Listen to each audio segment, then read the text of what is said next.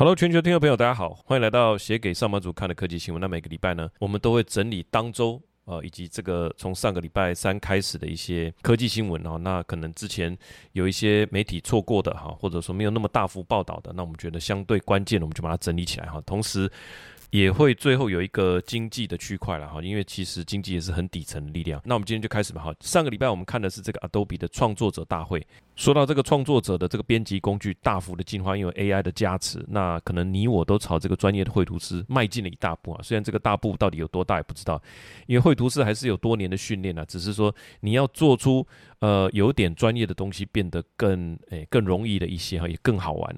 那这个礼拜看的是脸书的 Facebook Connect，那这个会议是什么？这个大会就是说脸书每一年他会在讲元宇宙啦、AR 的 VR 的这个大会哈，它的前身就是它的呃这个 Oculus Connect。那 Oculus 之前是一家独立的公司，它是做这个呃 VR 的眼镜的哈，VR Goggle 那个差不多在二零一五年的时候其实非常的红，后来就被脸书收购了。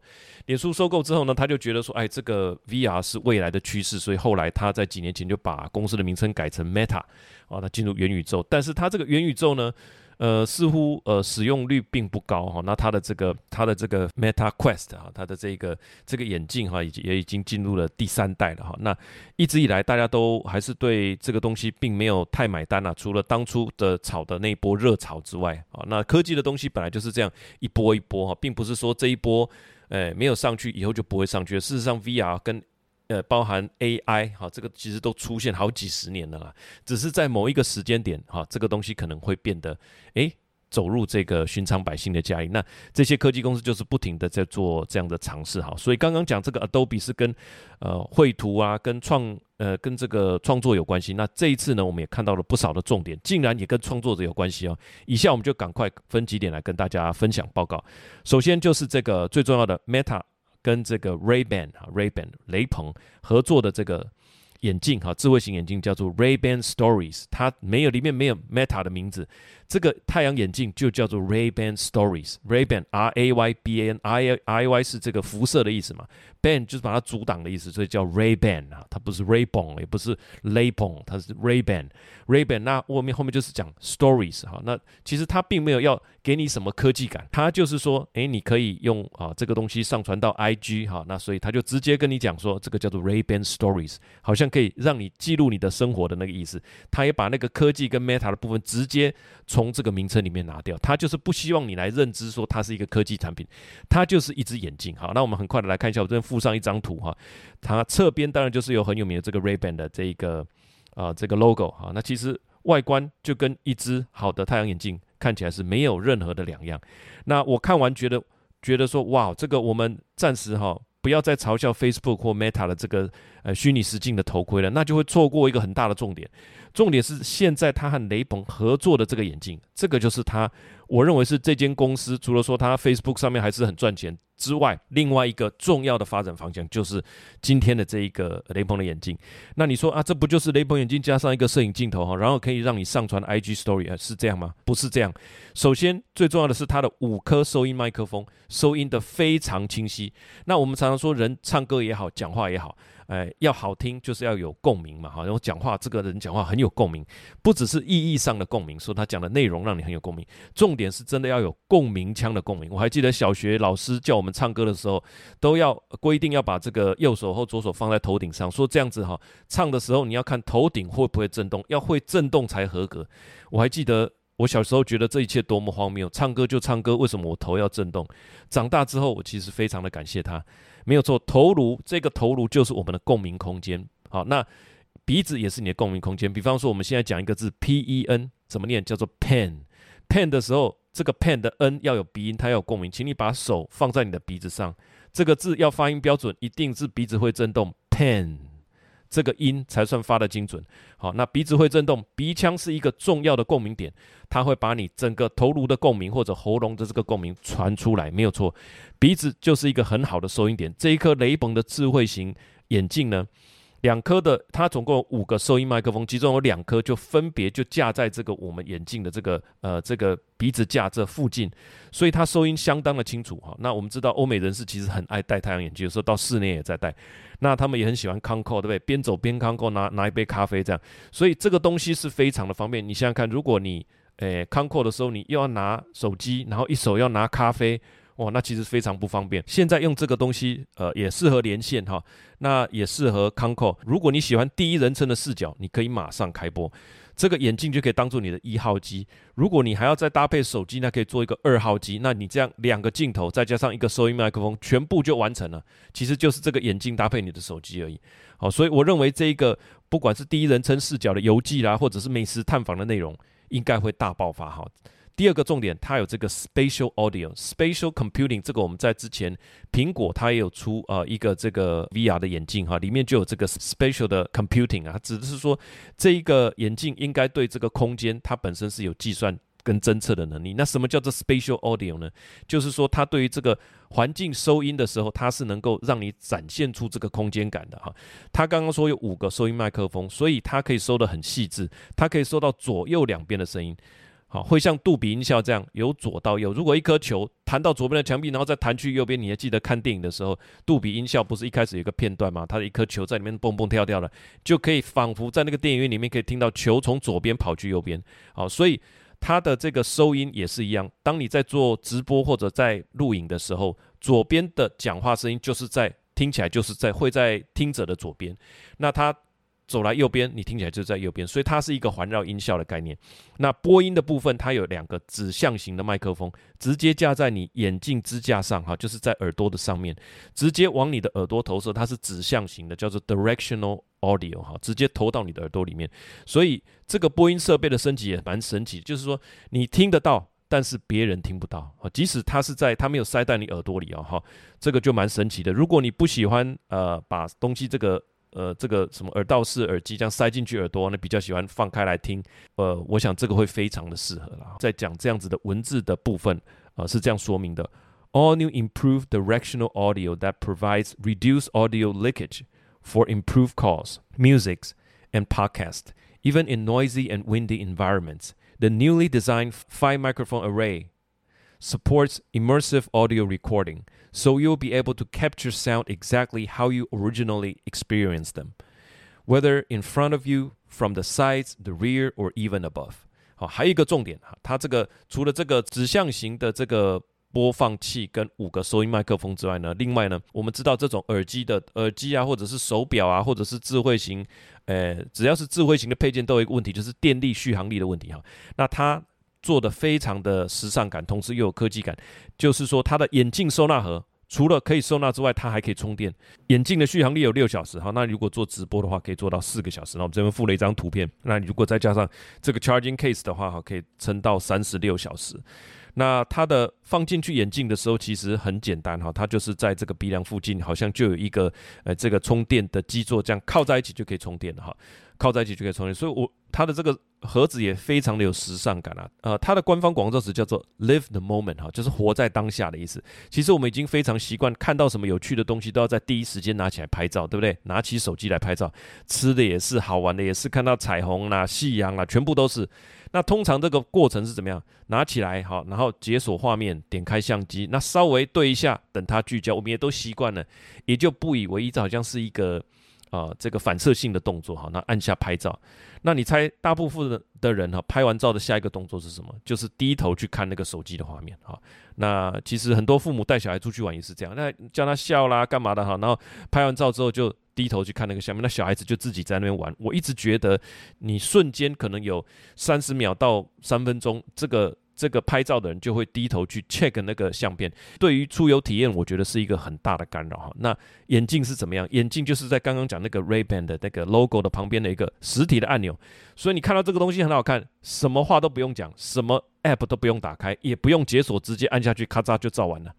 好，那你如果录影就长按，就是他不会去打断你的原来的体验的哈。那你压下去拍拍完，坦白说你也没办法看，除非你再把手机拿出来。好，那又是一个功了，所以我觉得，呃，我想大家会慢慢会习惯这个感觉，就是说，哎，好看的我就拍一下，让我们继续对话，哈，继续笑闹。我觉得继续活在那个 moment 是更加的舒服的。下面是 Meta 的一些官方文字，哈，他是这样说：Instead of keeping the world at arm's length, or worse, missing out on the action completely as you struggle with your smartphone's lock screen, Ray-Ban Meta smart glasses let you snap a photo or video clip from your unique point of view, allowing you to not only relive the moment, but really live in the moment too. But really live in the moment，真的就活在当下的感觉。我觉得这个是现代人有记录的需求，但是呃，又怎么样能够降低到最低的干扰？我觉得这个是一个大家可能会倾向可以接受的一种更好的哈，a step up 更好的一个方式。那我认为活得精彩是下个十年最重要的竞争力哈。怎么说？因为现在。呃，一个是疫情之后，大家更热热衷的去追求它 bucket list 上面嘛，就要去北极看极光，要坐游轮，早一点开始做好，因为这个有这个人有旦夕祸福哈，说不定就是赶快去追寻你的梦想。那现在我们观察到，美国汽车业的这个工人不是大罢工吗？他们吵着要什么？要加薪，加薪之外，他们要周休几日给你才？要周休三日，所以一个礼拜七天，好，很快可能就会变成三天捕鱼，两天晒网了。这个就是。现在七天里面，他们有说三天要休息的，所以我预期就是说会有更多的闲暇时间来体验人生。那体验的时候，你会想记录，拍完照你会不会想要分享给你的亲朋好友分享嘛？好，这个是人类的一个天性。所以我觉得自动化还有这些 AI，它带领人类进入一个更接近内容创造的世界。那至于为什么我觉得这个眼镜会流行啊？给我的。看完一整篇的这个发表会大概一个小时，给我的一个启示是，我有两个心得。第一个就是说，它是真的是一个眼镜，没有任何的妥协。那 Smart Glasses 这个出现已经十年了，最早就是这个 Google Glass，看起来就是很奇怪，它有一个投射的荧幕等等。那这个跟 Steve Jobs 就是呃相讲的就是相违背了哈。那 Steve Jobs 他是讲怎么样？他说你不是先把东西发明出来，然后才想什么人需要它，不是这样，而是先想大家要什么，然后把它。做出来啊，其实跟这个 Meta 的眼镜有异曲同工之妙。Meta 这一次的逻辑，为什么说它很成功？是官网上有一段文字可以看得到哈，他是这样说的：他是说这个专案是先有一副雷朋的眼镜，就是说它彻彻底底原汁原味就是一副雷朋的眼镜，然后再来思考怎么样在里面塞功能，而不是先做出一台智慧型的眼镜，然后想办法跟雷朋联名，想办法带有雷朋的风味，好像台湾的拉面说是。诶，日式拉面风味不是这样。如果叫做日式拉面，那通常就不是那么道地的，因为先做出台湾人可以接受的，然后再把它调成像日本的口味，其实那就不是这一次的这个眼镜的风格了哈。他是这样说的：Building cool technology first and then figuring out how to wrap style on top of it was a non-starter. The table stakes were taking a pair of Ray-Ban glasses and figuring out how to build smart glasses technology into it. 里面有两个关键词，叫做 non-starter。non-starter 是没有办法开始的东西，就是连想都不用想，这个答案一定是 no 的哈。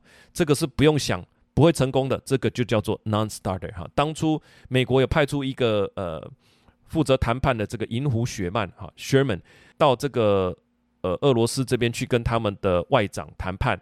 外长说：“你们可不可以让乌克兰不要加入北约？”这个林胡雪曼直接跟跟他说：“It is a non-starter。”啊，直接回绝他，我就印象非常深刻。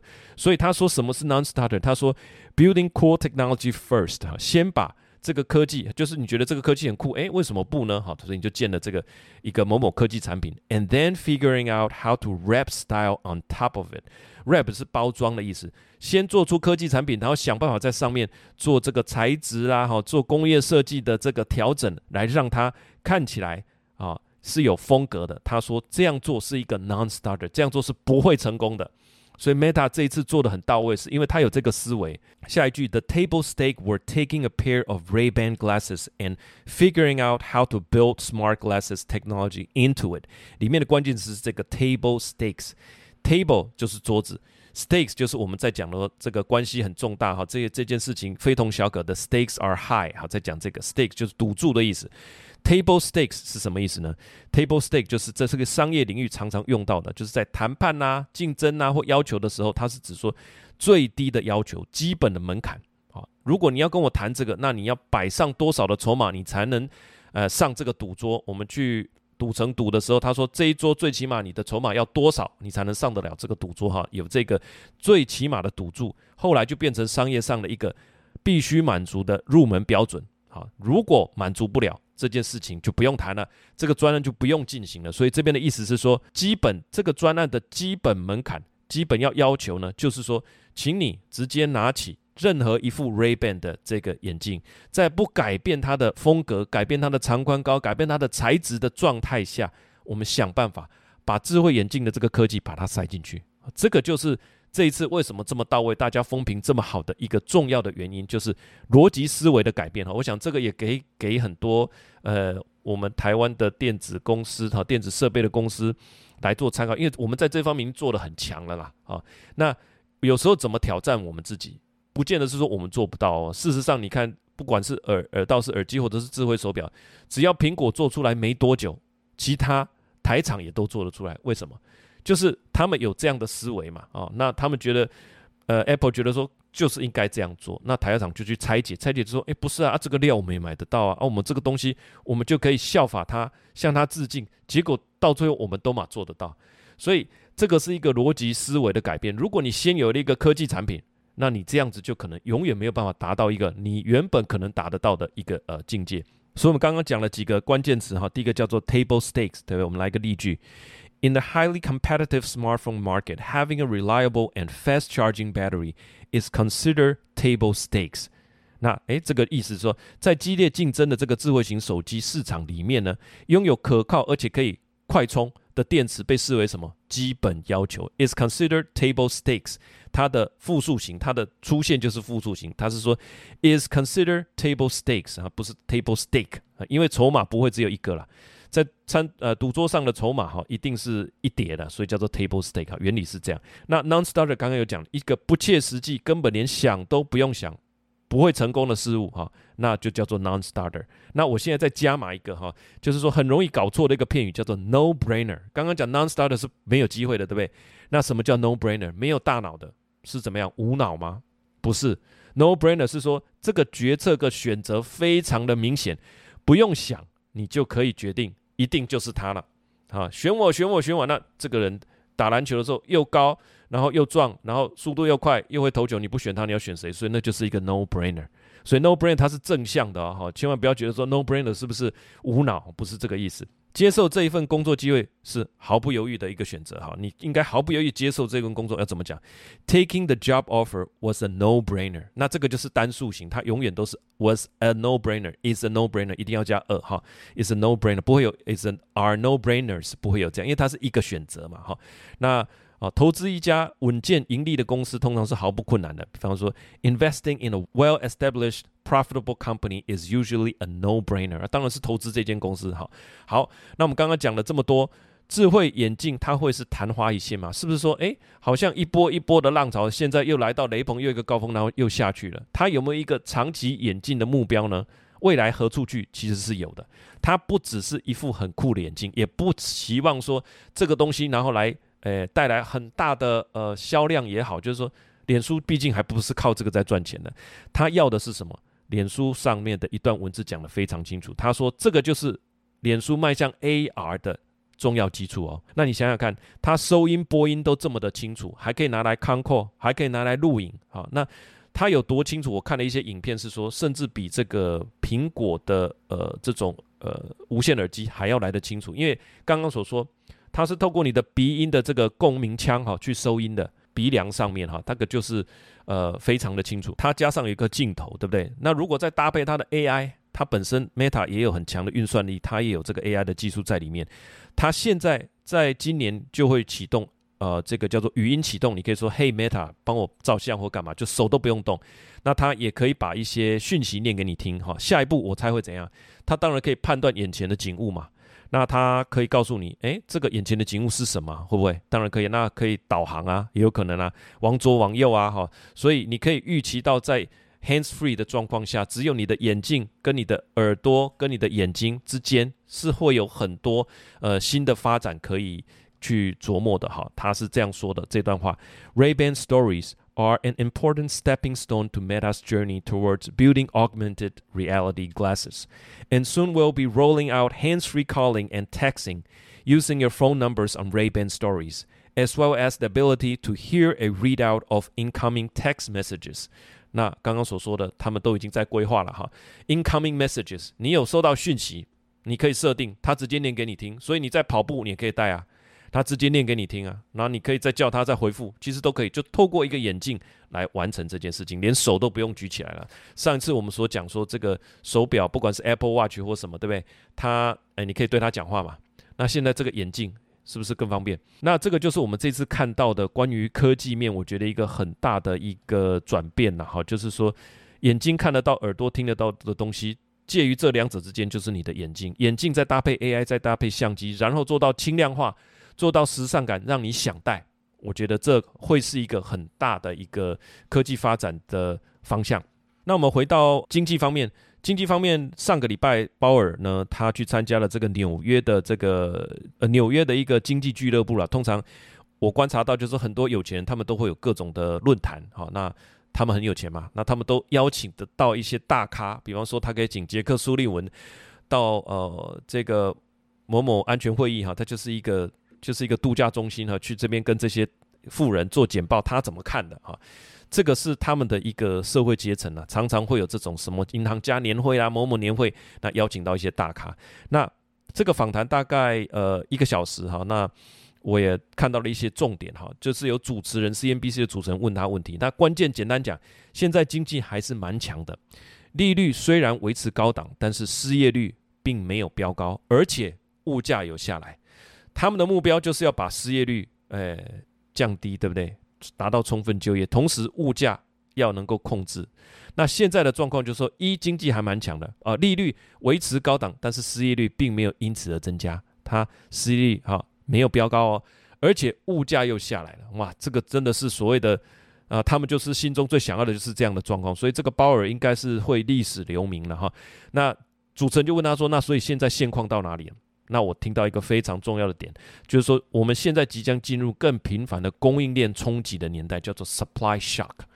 那 supply shock 像就是石油危机的也是 supply shock 哈，他把过去的十年，然后到了 pandemic，到现在往后的一段时间，把它做一个清楚的说明哈，就是说他预期接下来会有更多的 supply shock。其实他这个是延续五月份的说法，它的原文是这样：positive supply shock during globalization probably did help keep inflation low，but they are not likely to be repeated。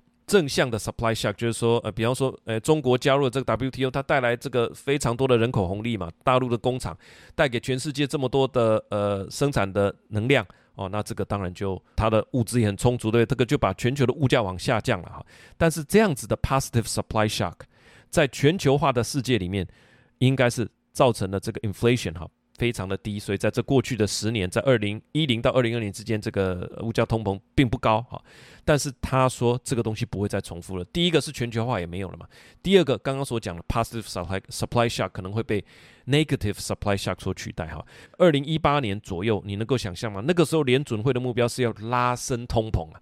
因为价钱都太便宜的话，大家明天再买就好了，所以反而会造成经济不景气。那个时候是要拉升通膨哈，那现在就预期走到一个 supply shock 更频繁的年代。那我是这样认知的，就是说过去呢，呃，好像全球都是一个同样的供应链嘛，哈，就像把呃这个大家都共用文具，大家一个在长桌上大家一起做作业，对不对？诶，你要需要这个笔啊，我给你啊，我需要剪刀，你给我，好，大家。彼此协调，就在同一个桌上，其实很快速，彼此支援。那现在我们要分家了，老师说不能坐在一起了，你要自己坐到自己的位置上，我要坐到我的位置上，所以我要有尺，我要有笔，我要有彩色笔，我要有橡皮擦，我要有立可带，我要凑足了，我才能在我的座位上开始我的画画，我不能跟人家借啊。那你也是，所以这样子分家的时候，大家就想想看，东西弄不齐的几率是不是很高？没有带到橡皮擦，你笔芯用完了，哇，这个就是 supply shock 最最简单的一个理解。那在这样子的状态底下，对经济当然是会造成呃有一些影响啊。有可能说你为了因应这些，你就是要保留更多的现金啊等等的哈。可能你也不会去投资那么长期的债券啊等等，这是其中的一个可能的理由了哈。所以呃。他这边讲的稍微比较经济面一点，就是说，在这种 supply shock 的状态底下，你的钱不管是放公债或者是放股票，其实差异不大，因为 supply shock 一来的时候，所有的资产全部都倒。所以大家不会再那么偏向说，诶，我的这个债券有本身有避险的功能，是相对稳定啊，怎么样？其实不一定哈，你手上反而要保留多一点现金来做一个企业营运资金啊，预防一些冲击等等。因为只要是诶非现金的东西，都会有流动性的问题。就算你持有美国国债，你要把它换现，你要有人接手哈。如果都没有人愿意接手你这一份国债，那你就是等到到期吧。你等到到期，然后跟那个美国政府换钱，否则。呃，你还是要有金融机构来帮你做融通哈。所以在现在这样的状况底下，可能大家对债券不是那么热衷。那债券的价格就会下跌，值利率就会上升。那值利率上升的意思是什么呢？就是说你要长期的这个借款成本上升。那鲍尔说这个东西就跟他升利、升利息、升这个提高利率是一样的，就是比较紧缩性的，哎，这种金融环境。所以它的十一月跟十二月，大家就在推测，那应该是不会再升息了，因为长天期的这个资金借贷的成本已经拉升了。这对企业的。借贷的成本当然就会有影响哈，所以这个是把他讲的这段话里面的 supply shock 跟债券价格下跌、跟这个殖利率高涨，以及他十一、十二月会不会做利息的调升，做一个呃做一个连结了哈。好，最后的重要的结论就是说我总结一下，就是说包含气候变迁，呃，这个热的时候更热，下雨下的更猛。更急哈，冬天假设有暴风雪的话，可能就时间拉得更长。第二个供应链重组，刚刚所讲了，本来在长桌，现在大家要自己去自己的桌上。第三个地缘政治，嗯，非常多的问题吧哈，你看到欧洲的问题，看到中东的问题，大家在这里面这个壁垒分明哈，这个地缘政治，那美中的对抗等等，都算是地缘政治里面的一块。那刚刚讲这三件事情，几乎就包含了这个时代所发生的所有问题了，会让生产面以前是比较没有。美中的关系是不错，所以没有地缘政治，供应链是全球化的，气候变迁也没有那么严重哈。所以一个东西可能有一千个配件，但是我们一千个配件可以透过妥善的运作，让这个东西全部来到这个工厂，全部组装完成。现在这些条件全部不存在了哈，会让生产面面临更多不可预计的冲击。那就像是什么？我们开车进入前有落实。落石区，你会知道有落石，但是你无法抓住是哪一个时间点会在哪一个位置掉下多大的石头，你完全不知道，你只知道你开进一个落石区而已。我的心得是什么？蛮有意思的，就是说在这一段期间，在这一段波动的二零二二、二零二三年期间，你可以看到很多大的财富管理机构，比方说 J P Morgan 啊、中信啊、国泰世华，其实他们深耕财富管理业务的，其实都变得更赚了。为什么？因为有钱人的钱是真的非常多，多到他很烦恼，钱不知道要摆哪。哪里？那你要摆哪里？那呃，如果国债也没有太多避险的能力的时候，大家又把未来讲的说，哇，这个未来的道路很崎岖啊，哦，这个变化很大，那你会怎么办？当然就是交给最大的金融机构嘛，很多有钱就交给 J P Morgan 啊。因为他是有人说他可以出来选总统的人，而且他在这一行经营这么久了，也没有比他更大的银行了。如果他倒了，那大概就全球都倒了。所以，所以全球都把钱交给他，很多富人就是这样想。所以，财富管理的这种大银行在这样子的状态里面，可能会呃会是受益的啦。好，那最后我不管科技怎么样呃发展哈，或者说经济状态这样起起伏伏，随时都在变动。那长期而言，我觉得呃就是会有一些质变。那我们紧追时事，就是希望能够抓住这些质变哈。所有的财富都是跟这样质变是相关的。一九七八年的时候，我最近刚好在看一本书，是在讲这个 Paul Allen 他们当初跟比尔盖茨创业。那在一九七八年的时候，Intel 发表第一款这个微处理器，叫做八零八六啊，后来又叫八零八八，然后后面就很快了，后面就是基本上进入电脑这个黄金时代。但是在一九七八年的这一年的这一天之前，往前推算五年。这个比尔盖茨跟保罗艾伦早就看到了这个可能带来的变化，而天天聚在一起研究这个机器语言。他们已经这样操练了五年哈，然后这个 Intel 的一九七八年的这个真正划时代的微处理器才出来，所以等于一九七三年他们就聚在一起在写程式，帮这些硬体，帮这些诶，帮这些晶片写程式了哈。所以那一天到来的时候，他们已经是。市场上相对有经验跟实力的年轻人，这个就是我们在观察很多趋势的目的。好，我们不会去讲说这个新闻那个新闻，因为其实台湾做双语新闻的其实也蛮多的。但是有一些抓到一些比较呃趋势的转变啊，产生质变的地方哈，我觉得对大家来讲是比较有意义的了哈。那你看好的大趋势是什么？